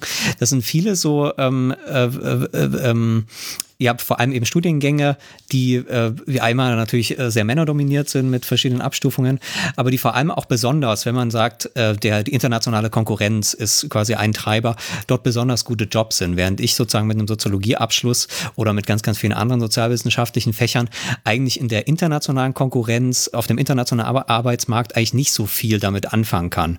Und interessanterweise sind aber sozusagen die Gruppen, die besonders gut für diesen, äh, für diesen Prozess geeignet sind mit diesen Studiengängen, äh, mit diesen diesen ähm, Studiengängen wie ja, Informatik und Maschinenbau vor allem eigentlich nicht die typischen Milieuvertreter von dieser Urbanisierung. Die leben natürlich in den Städten, weil die Softwaregroßkonzerne ähm, äh, und, und so weiter oftmals in diesen Städten auch sind. Oder in Deutschland auch manchmal natürlich nicht. Du hast ja schon gesagt, auch die Autoindustrie ist eher an der Breite. Aber trotzdem ähm, sind zwar genau diese, dieses Milieu irgendwie da, da sehr passend, aber eigentlich sozusagen auf dieser kulturellen Seite dann nicht. Also ich weiß nicht genau. Und wenn ich sage, das ist eigentlich eine ganz zentrale Gruppe ähm, von ihrer Ausbildung her, von ihrer P Position in der Wirtschaft her, aber die ist in der Erzählung, passt da irgendwie nicht so rein, hat in vielen Fällen vielleicht sogar einen kleinbürgerlichen Habitus. Ähm, wie, ja, was macht man? Also ist das so eine Gruppe, die dann einfach in die Erzählung nicht reinpasst oder übersehe ich da was? Nee, ich, ich, würde dir recht geben. Ähm, das, das ist äh, eine Gruppe, bei der sagen eigentlich der ökonomische Erfolg größer ist als bei den, den Gruppen, über die wir jetzt sehr stark gesprochen haben. Ähm, und bei denen gleichzeitig ähm, die, die Lebensstilfragen, die Milieufragen ähm, ähm, weniger, weniger deutlich sind. Also gebe ich dir recht. Was ich schon sagen würde, ist, äh, auch bei denen zieht die ökonomische Struktur die zunehmend in die Städte, oder? Also ähm, ganz oft geht es ja hier um, um Innovation bei dem, was die tun schon. Und da gibt es natürlich sehr stark dieses äh, Innovation basiert auf irgendwie ähm, sozusagen unvorhergesehenem Wissenstransfer, also Knowledge Spillover, sagt man auf Englisch. Und ähm, dafür ist ja sowas wie die Informatik schon irgendwie das Musterbeispiel. Aber also ja, ich gebe dir recht, äh, die sind äh, viel weniger eindeutig in, in ihrem ähm, politischen oder sagen wir mal dem Link zwischen ihrem ökonomischen oder, oder polit und politischen Profil, ja. Also da wäre vielleicht auch der Indikator dann weniger die Künstler Sozialkasse als eben dann die, so diese Innovationssachen äh, und Forschungsinstitute, ähm, was jetzt auch an den ganzen Hochschulen so mit dranhängt und äh, Exzellenzcluster äh, und diese ganzen Sachen, ja. Technologieparks und so. Ne? Ja, also, insofern, ja. also in gewisser Weise ist vielleicht jetzt das Musterbeispiel äh, so Biontech. Also das ist irgendwie ist total städtisch, Ausgliederung aus dem Uniklinikum Mainz. Äh, aber das sind jetzt äh, tatsächlich also äh, Naturwissenschaftlerinnen und Naturwissenschaftler. Und das, das sind nicht die Geistes- und Sozialwissenschaftler, die wir äh, vielleicht vor Augen haben. Ähm, trotzdem, also ich also ich denke, in der Tendenz können wir aber trotzdem sagen, also ich, ich glaube, es ist wichtig, oder? In, in vielen sozialwissenschaftlichen Studien wird gesagt, die Meistervariable ist Bildung und, und da geht es einfach um das Niveau der Bildung. So Masterabschluss, Bachelorabschluss, Ausbildung. So. Und, und ich glaube, es ist ein wichtiger und insgesamt, jedenfalls in der Politikwissenschaft, ähm, zu wenig berücksichtigter Punkt, welcher Art diese Bildung eigentlich ist und dass es eben einen Unterschied macht, ob man ein sozialwissenschaftliches, ein geisteswissenschaftliches Studium oder ein naturwissenschaftliches Studium macht.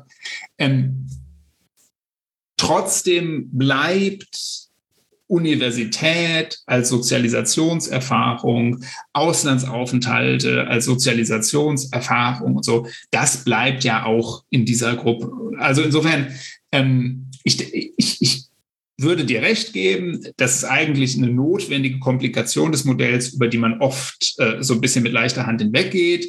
Ähm, ich würde sie aber auch nicht völlig ablösen von dem allgemeinen Modell äh, ja, Hochschulbiografie ist ein ganz wichtiges Element. Ähm, Gebe ich dir eigentlich auch soweit recht. Ich glaube nur manchmal sozusagen, wenn man dann die. Ja. Also jetzt, das äh, denke ich mir jetzt gerade aus, aber vielleicht noch einen Punkt dazu zu machen. Ähm, mindestens ein Teil der Fächer, die du genannt hast, sind ja auch Fächer mit einem eher unausgewogenen äh, Geschlechterverhältnis in der Studierendenschaft. Und ähm, also einer der großen Vorteile des Uni äh, und, und des Stadtlebens ist ja, äh, dass äh, die Vorteile, die es bei der Partnersuche bietet. Ähm, und, und das ist ja so der allerwichtigste soziale Kontext, den man eigentlich hat. Ähm, also das spielt hier vielleicht auch noch mit rein. Ich habe schon angekündigt, äh, so einen kleinen Blick auf Berlin speziell wollen wir doch noch werfen, weil das glaube ich auch, ähm, und das ist mir auch in dem Buch das erste Mal so richtig nochmal ganz speziell auch ähm, bewusst geworden, eben in den Ländern, die man so als Vergleich heranzieht, in Westeuropa doch eben Deutschland einfach ein totaler Sonderfall ist. Ähm, äh, einmal durch langfristige die Geografie des Landes, Wirtschaftsgeografie auch, aber natürlich auch durch die deutsche Teilung und die Rolle dann der deutschen Hauptstädte. Äh, Kannst du dazu was sagen? Warum ähm, ist Berlin besonders ähm, und äh, inwiefern ist auch das ja nochmal interessant, dass auch diese besondere Rolle heute noch ganz neue und eben ja eine äh, Entwicklung eigentlich so der ersten, äh, jetzt der letzten 20 Jahre? Äh, ja, sehr gerne.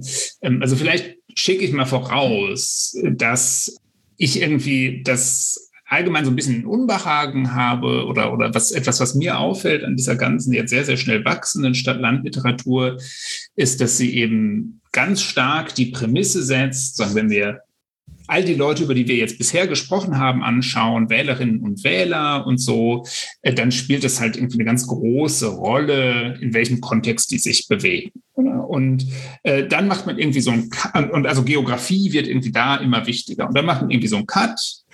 Ähm, und wenn man irgendwie auf Leute schaut, die politische Entscheidungen treffen ähm, oder vorbereiten, äh, da äh, die, die finden sozusagen eigentlich in einem geografiefreien Raum relativ häufig statt. Und insofern ist einer der Punkte in dem Buch, den ich gerne äh, vorschlagen möchte, zu sagen, dass man eigentlich, wenn man diese Argumente ernst nimmt, äh, die eben auch äh, auf, auf ja, die, die politische Klasse im, im, im weiteren Sinne äh, anwenden kann. Und dann ist eben der geografische Kontext, der eben ganz wichtig wird, der geografische Kontext der Hauptstadt. Und ähm, ich finde tatsächlich, ich würde das auch so sehen, genau. Also Berlin ist einfach eine ganz, ganz interessante Hauptstadt. Also es gibt eben ja eigentlich ja so ein bisschen in Europa zwei Hauptstadtmodelle. Es gibt halt dieses irgendwie Paris, Wien, London, wahrscheinlich auch Oslo, Kopenhagen, Stockholm, sagen, die dominante Stadt. Alle Eliten versammeln sich da und äh, wenn es ganz schlimm kommt, so in Frankreich sind die auch noch alle im Grunde schon von der Uni her miteinander vernetzt und so. Ähm, so, so ein ganz starkes Pyramidenmodell mit irgendwie der Hauptstadt an der Spitze. Und dann gibt's ja den selteneren Fall, von dem eben die Schweiz ein Beispiel ist und eben auch die alte Bundesrepublik ein Beispiel war, äh, mit sozusagen so einer spezialisierten Hauptstadt für die Politik, ähm, Bern, Bonn und alle anderen Eliten sind aber nicht da. sondern die sind eben irgendwie ähm, als kulturelle Eliten, als ökonomische Eliten, als wissenschaftliche Eliten so ähm, ganz bunt über das Land verteilt, vielleicht in der Schweiz gar nicht so bunt über das Land verteilt, aber jedenfalls nicht in Bern. Ähm, und äh, ja, Deutschland hat ja da irgendwie so einen ganz interessanten Wechsel vollzogen äh, durch, durch, den, durch die Wiedervereinigung, ähm, weil ja in Berlin eine Stadt ist, ähm, die jetzt in einer gewissen Weise, könnte man sagen, sich dahin entwickelt, so eine Paris, London, Wien-Rolle einzunehmen, also sehr viel größer als alle anderen Städte, zieht Eliten eben nicht nur aus dem politischen Bereich an, sondern äh, mindestens mal würde ich sagen, im wissenschaftlichen und im, im künstlerischen Bereich sehr, sehr stark. Ähm, aber ja vor so einem ganz eigentümlichen Hintergrund. Also, also es ist eben nicht die Rolle wie bei, wie bei Paris, das ist sozusagen schon seit Jahrhunderten so. Schon irgendwie bei, bei Ludwig XIV. saßen alle pa äh, Eliten in Paris und jetzt sitzen immer noch alle Eliten in Paris. Ähm, sondern ganz viele Elemente fehlen ja in Berlin sagen, in gewisser Weise künstlich durch, durch die besondere deutsche Geschichte des 20. Jahrhunderts. Also Siemens, die Deutsche Bank, die saßen halt mal in Berlin, die sind dann nach dem Zweiten Weltkrieg da weggezogen, die sind auch nicht wieder dahin gekommen. Insofern, was, da fehlt was in der Elite. Die diese Konzerneliten, Wirtschaftskapitäneliten, die, die gibt es da so nicht. Ähm, und da fehlt aber natürlich dadurch auch was in der allgemeineren Struktur dieser Stadt. Also während man eben in, in München sozusagen eine große, gut bezahlte ähm, ja, Managerklasse und so weiter hat, die in diesen Konzernzentralen arbeitet, ähm, gibt es ja das, das in Berlin kaum. Deshalb hat Berlin, also einer der Gründe, warum Berlin auch irgendwie noch eine ganz, ganz extreme Sozialstruktur und eine ganz, eine ganz ungewöhnliche Sozialstruktur hat. Ähm, ja, und all das zusammen, denke ich, macht es eben einen ganz interessanten geografischen Kontext, in dem Politik gemacht wird, der sich eben vom Modell Bonn und Bern und weiß nicht, Ottawa ganz erheblich unterscheidet, aber der sich eben auch vom Modell äh, Paris, Wien, London immer noch ziemlich stark unterscheidet. Ähm, und ich denke, das sieht man in gewisser Weise auch in der Art und Weise, wie eben bei Jens Spahn, Friedrich Merz und so gegen Berlin geschossen wird. Also das ist ja immer sozusagen auf die kulturelle Achse gezielt. Ähm, an einer Stelle, das fand ich auch ganz interessant, den, den Gedanke, was wäre, wenn ähm, Berlin nicht wieder Hauptstadt geworden wäre. Ähm, ich fand auch die Seiten äh, auch eine gute Entscheidung, dass da so ein bisschen zu schildern, wie da diese Debatte lief. Ähm, äh, 1990 war das, nee, wann wurde das entschieden? 91. Ähm, äh, weil das sind ja doch irgendwie so Ereignisse, wo man heute gar nicht mehr drüber nachdenkt, wie, wie knapp das mal ähm, war. Vielleicht kannst du äh, dazu auch was kurz sagen. Und dann die eigentliche Frage ist aber, wenn das jetzt nicht passiert wäre, weil es war ja doch eine relativ knappe Entscheidung, würde dann Deutschland sehr viel anders aussehen. Vielleicht wäre es manche nicht so eindeutig, weil man nicht alles auf immer Berlin schieben kann. Ähm, also auch, die, dass die Stadt so verschuldet ist als, als Land, ist ja auch noch äh, so ein Element, was da gut reinpasst und sowas. Das ist jetzt für Bonn ja so ein bisschen das Gegenmodell zu Berlin auf der Ebene. Ähm, aber genau, würde das eigentlich doch sozusagen aber funktional alles in allem anders aussehen, nur dass die Diskurse manchmal ein bisschen anders strukturiert werden. Ja, es ist verrückt, oder? Also irgendwie aus heutiger Sicht ist es, erscheint vollkommen abwegig, dass das so eine hauchdünne Entscheidung war. Ja, und also äh, ich bin, ich bin 1988 geboren, also ich finde es auch irgendwie ähm, sehr, sehr schwer, sich darin hineinzuversetzen, dass eigentlich damals an dem Tag dieser Abstimmung ja wohl Bonn als Favorit in die Abstimmung gegangen ist. Äh, und am Ende war es, ich glaube, 3,37 zu 3,20. Also es ist wirklich das hätte, um ein Haar hätte das auch andersrum ausgehen können. Ähm, und also das, ich finde das spannend, weil es eben so kontingent ist. Es gibt eine völlig plausible, also aus damaliger Sicht völlig plausible alternative Geschichte, in der die Hauptstadt in Bonn geblieben wäre. Ähm, was, was ich eben auch interessant finde, ist zum Teil die Argumente, mit denen gearbeitet wurde in dieser Debatte. Das ist natürlich so im Abstand von 30 Jahren auch ganz, ganz interessant ja, äh, was wäre passiert, wenn, wenn die Hauptstadt in Bonn geblieben wäre? Also ich glaube, es wäre für die, für die deutsche Wiedervereinigung wäre es mit Sicherheit sehr, sehr problematisch gewesen. Also Wobei man dann natürlich sagen kann, vielleicht hätte man dann was anderes gemacht. Ne? Also sagen, vielleicht hätte irgendwie der Bund, äh, wenn er nicht dieses große Symbol ähm, in den Osten äh, gezogen hätte, sich gezwungen gesehen, irgendwie anders äh, ähm, sagen sich zu, für, für einen Ausgleich, um einen Ausgleich zu bemühen. Ähm, ich bin sicher, also wenn er das nicht gemacht hätte, dann wäre natürlich, also Bonn wahrscheinlich so ein bisschen so eine Art, ja, wie, wie formuliere ich das jetzt nicht zu polemisch, aber also das, das wäre natürlich äh, dann richtig eine, eine Fremdregierung in gewisser Weise gewesen. Wobei interessant ist, dass ja, also ähm, ich war, war vorige Woche bei einem Vortrag von, von Steffen Mau, ähm, ja, wo, also dieses Fehlen ostdeutscher Eliten zum Beispiel, obwohl die Hauptstadt ähm, geografisch in Ostdeutschland liegt, äh, irgendwie äh, frappant ist. Hm, also ich denke, das wäre ähm, ein Riesenproblem gewesen. Ich denke, die die Chance sozusagen, die darin gelegen hätte, in, äh, in Bonn zu bleiben, wäre eben, dass es weiter eine größere Elitenheterogenität gegeben hätte. Also ähm, gerade was so die Verknüpfung von ähm, medialen und politischen ähm, Eliten äh, angeht, ähm, die, die zu diesen ja sehr man hat oft den Eindruck, mediengetriebenen Aufmerksamkeitszyklen führt und so. Ähm, also das, das ist ja so ein bisschen das Modell dann vielleicht der Schweiz, dass es eben, dass die Hauptstadt eigentlich nicht so wichtig ist und dass es vielleicht von, von der Hauptstadtpolitik unabhängige Diskurse. Vielleicht wären auch die Bundesländer wichtiger geblieben. Also ich finde so ein ganz interessante Beobachtung, dass ich schon sagen würde, zum Beispiel die Ministerpräsidenten haben, bis sie jetzt ihr zauberhaftes Comeback durch die MPK in der Pandemie erlebt haben, aber sagen vorher eigentlich kontinuierlich an Bedeutung verloren.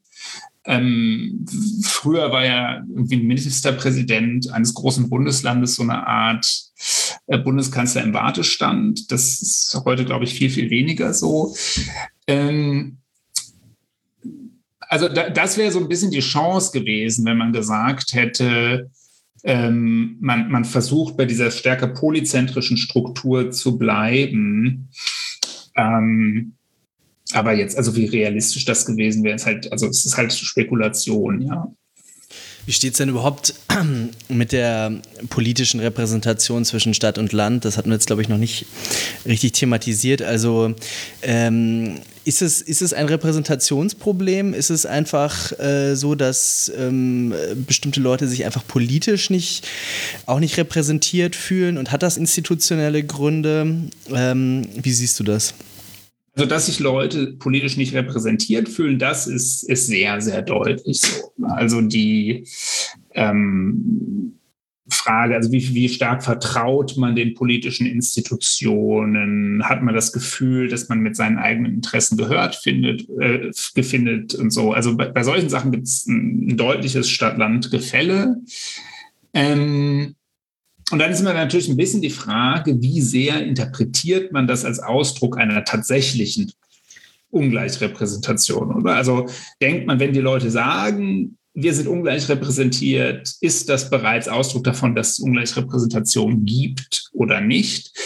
Ähm, in diesem Fall würde ich sagen, dass es schon ähm, Indizien dafür gibt, dass das nicht ganz unbegründet ist. Also ähm, die, die Biografien der politischen Repräsentanten sind eben mehrheitlich schon urbane Biografien. Ähm, durch diese Verknüpfung von äh, Politik und Medien haben natürlich irgendwie urbane Anliegen, das sehr, sehr viel einfacher ist, auf die politische Agenda zu schaffen.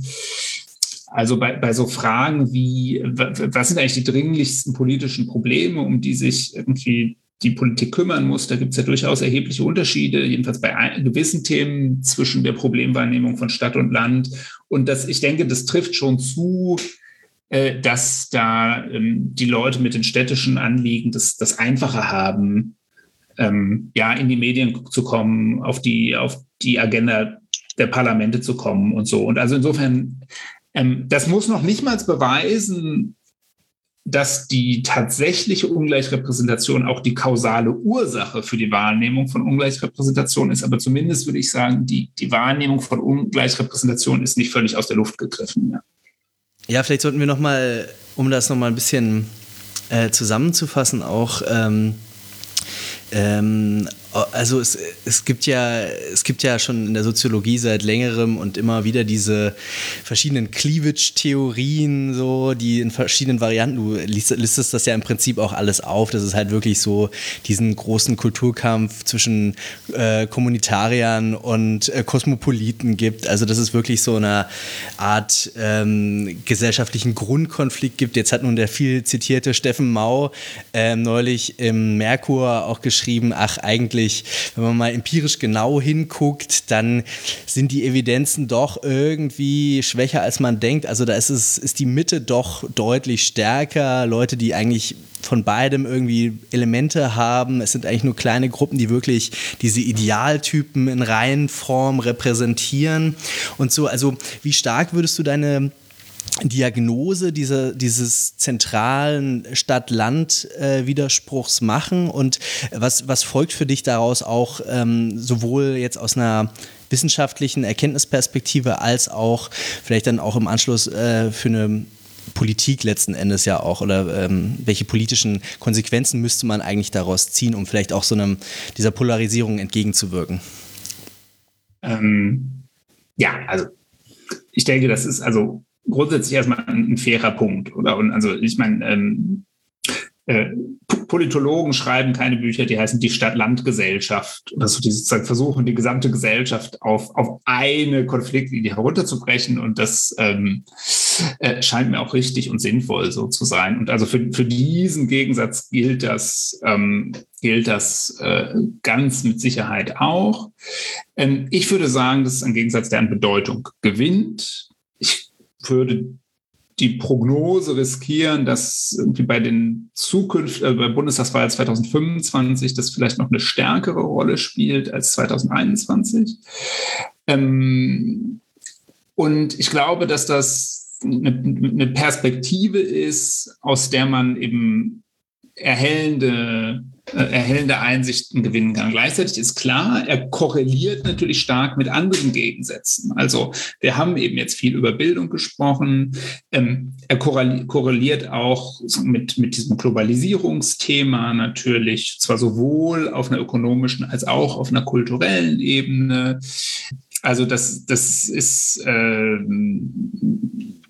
eben eine von, von mehreren ähm, miteinander zusammenhängenden, aber ich glaube trotzdem analytisch distinkten Perspektiven, äh, unter der man eben politische Veränderungen untersuchen kann. Und wenn wir jetzt zum Beispiel davon ausgehen, dass vielleicht Globalisierung sozusagen ihre, ihren Höhepunkt als äh, äh, möglicherweise als Prozess, aber sicherlich auch als sozusagen Deutungsangebot vielleicht so ein bisschen hinter sich hat, ähm, würde ich sagen, dieser, dieser Gegensatz, der ist als Prozess noch im Gange und, und der gewinnt auch noch an Bedeutung als ähm, Mobilisierungsangebot und, und als Deutungsangebot. Ja, zur Frage, was, was sind die politischen, also was zielt die Frage darauf ab, was, was soll die Politik jetzt tun, um damit umzugehen? Oder?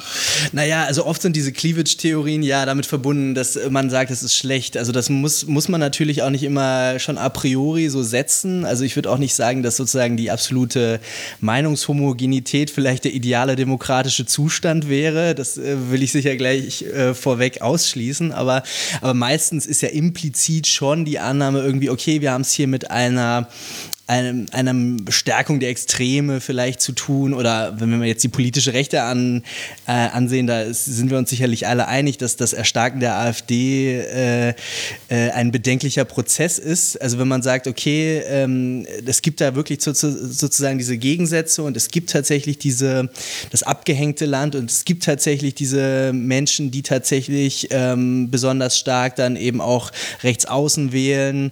Ähm, und das hat natürlich seine seine Gegenseite in der Stadt auch.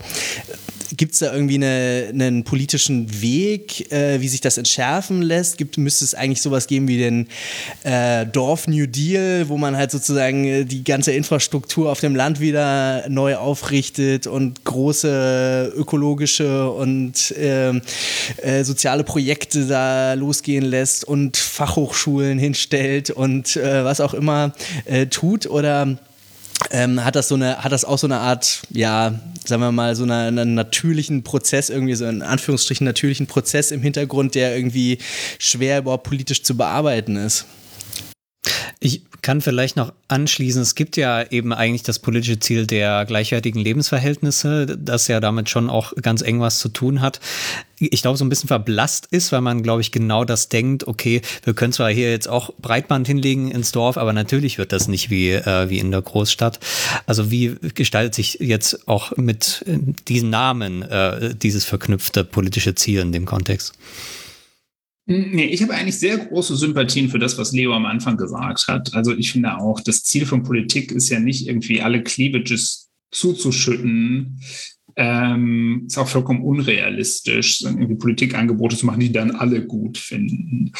Ähm, ich finde auch, also es ist interessant, ne, man kommt immer, wenn man über diesen wachsenden Gegensatz kommt, spricht, kommt man immer zu dem Punkt, dass man sagt, was kann man jetzt tun, damit die Leute auf dem Land aufhören, die AfD zu wählen.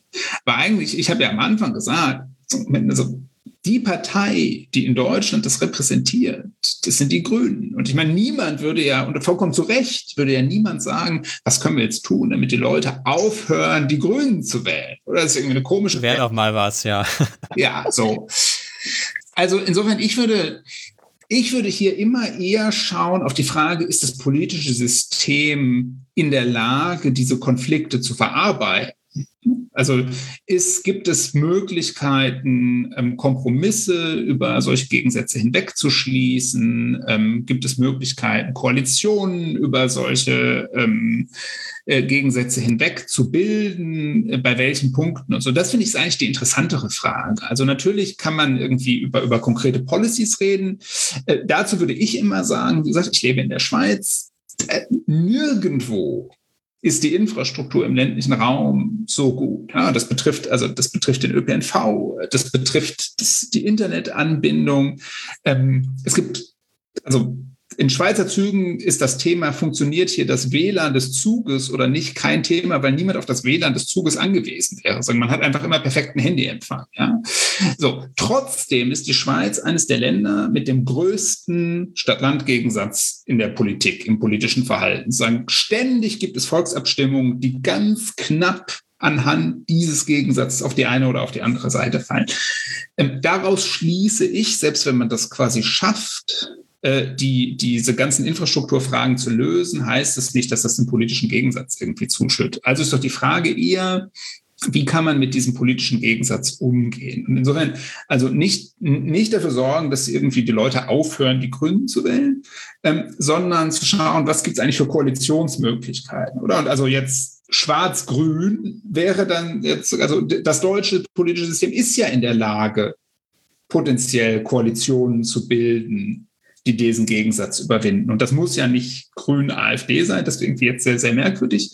Aber also schwarz-grün ist irgendwie erstmal als institutionelle Konstellation ähm, ja potenziell in der Lage, da Kompromisse herbeizuführen und so. Und also das ähm, scheint mir einfach wichtig, dass man das erhält, ähm, dass man diese Möglichkeiten vielleicht, vielleicht auch ausbaut. Insofern wäre es eben ein Problem, wenn jetzt die CDU in den nächsten Jahren sich zu einer Klientelpartei ländlicher Regionen weiterentwickeln würde, das wäre dann irgendwie, würde diese Kompromissfähigkeiten reduzieren. Ähm, ich glaube, es ist gut, dass es oft irgendwie äh, Abgeordnete gibt aus den gleichen Wahlkreisen, die sozusagen also darin trainiert werden, wenn es um die Interessenrepräsentation ihres Wahlkreises geht, eben zusammenzuarbeiten über, über Parteigrenzen hinweg und so. Also irgendwie mich, mich, ich, ich sehe eigentlich mehr in, in diesen Kompromissressourcen äh, die, die politisch interessante Frage und, und nicht so sehr in der Verlagerung von, von Arbeitsplätzen in den ländlichen Raum oder dem Ausbau von, von Infrastruktur. Und wenn die Grünen jetzt so ein bisschen also jetzt auf die Idee kämen, das Land zu erobern noch mehr. Also du hattest ja schon gesagt, die versuchen auch gar nicht so diesen Cleavage so stark zu machen. Und es gibt ja auch so ein, zwei Beispiele, Habeck und äh, da in Baden-Württemberg ist es ja auch so ein bisschen eine andere grüne Partei so. Ähm, also äh, das ist auch einfach so, so diese rhetorische Verschärfung, die du ja auch beschreibst, ähm, dass man die auch irgendwie abbauen kann, dass, oder dass es dann halt auch wirklich Angebote geben kann, die eine grüne Partei an das Land macht. Äh, ist das irgendwie schon von vornherein vornhinein ausgeschlossen, weil die zu, zu sehr an diesen pluralen äh, urbanen Lebensentwürfen hängen oder ist das eigentlich auch ein Weg, also der, der sozusagen eher über das Symbolische, die Identität, das Kulturelle geht und versucht das eben aber auch zu politisch zu, ähm, so sagen wir mal, den Cleavage politisch wieder zu entschärfen? Also es ist ja, ich würde auch sagen, die haben das versucht, oder? Also auch bei den äh, Landtagswahlen in Ostdeutschland äh, hatten sie ja vorher das sehr aktiv sich darum bemüht. Ähm, ich glaube, die aussichtsreichste Variante bei sowas, ich bin auch nicht sicher, ob das funktioniert, aber wahrscheinlich die aussichtsreichste Variante ist schon durch ähm, konkrete Repräsentanten. Also äh, Individuen tatsächlich, die, die das repräsentieren, die nach vorne zu stellen. Das ist ist auch nicht klar, ob das klappt.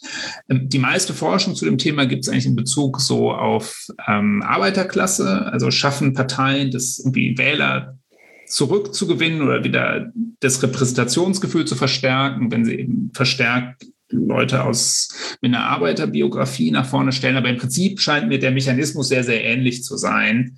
Ähm, und das, das würde dann vielleicht also sowas heißen, die mal ganz gezielt auf den Landeslisten äh, Leute aus ländlichen Regionen nach vorne stellen oder so, ja. Ähm, ist vielleicht aussichtsreicher, als zu versuchen, Wahlprogramme zu schreiben, äh, die versuchen, es allen recht zu machen und dann am Ende trotzdem da nicht richtig ankommen. Das ist doch ein super Schlusswort. Äh, Lukas Haffert, vielen Dank.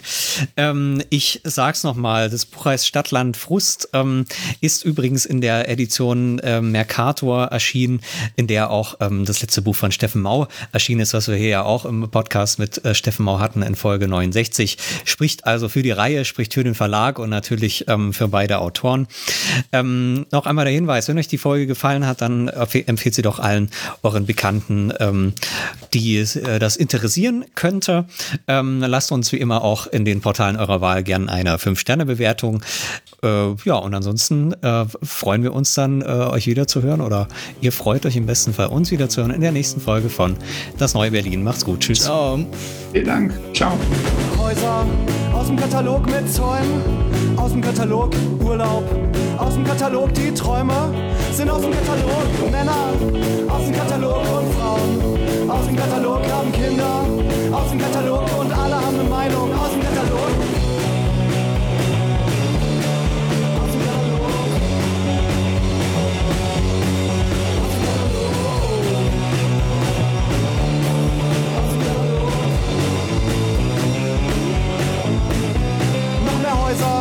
Aus dem Katalog jetzt mit noch mehr Zäunen. Aus dem Katalog noch ein Urlaub.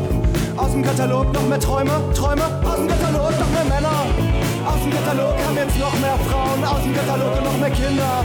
Aus dem Katalog der Gehirn ist aus dem Katalog.